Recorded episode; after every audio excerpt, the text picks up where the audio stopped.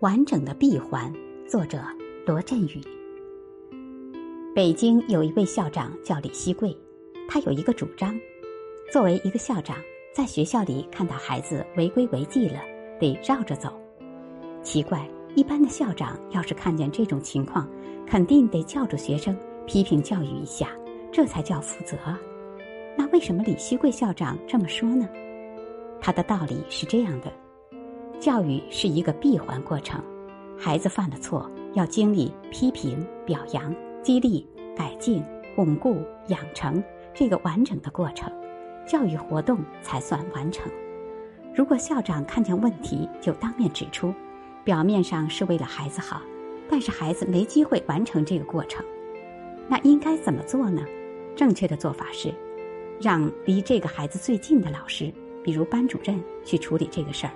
这样，孩子才有机会完成整个教育的闭环。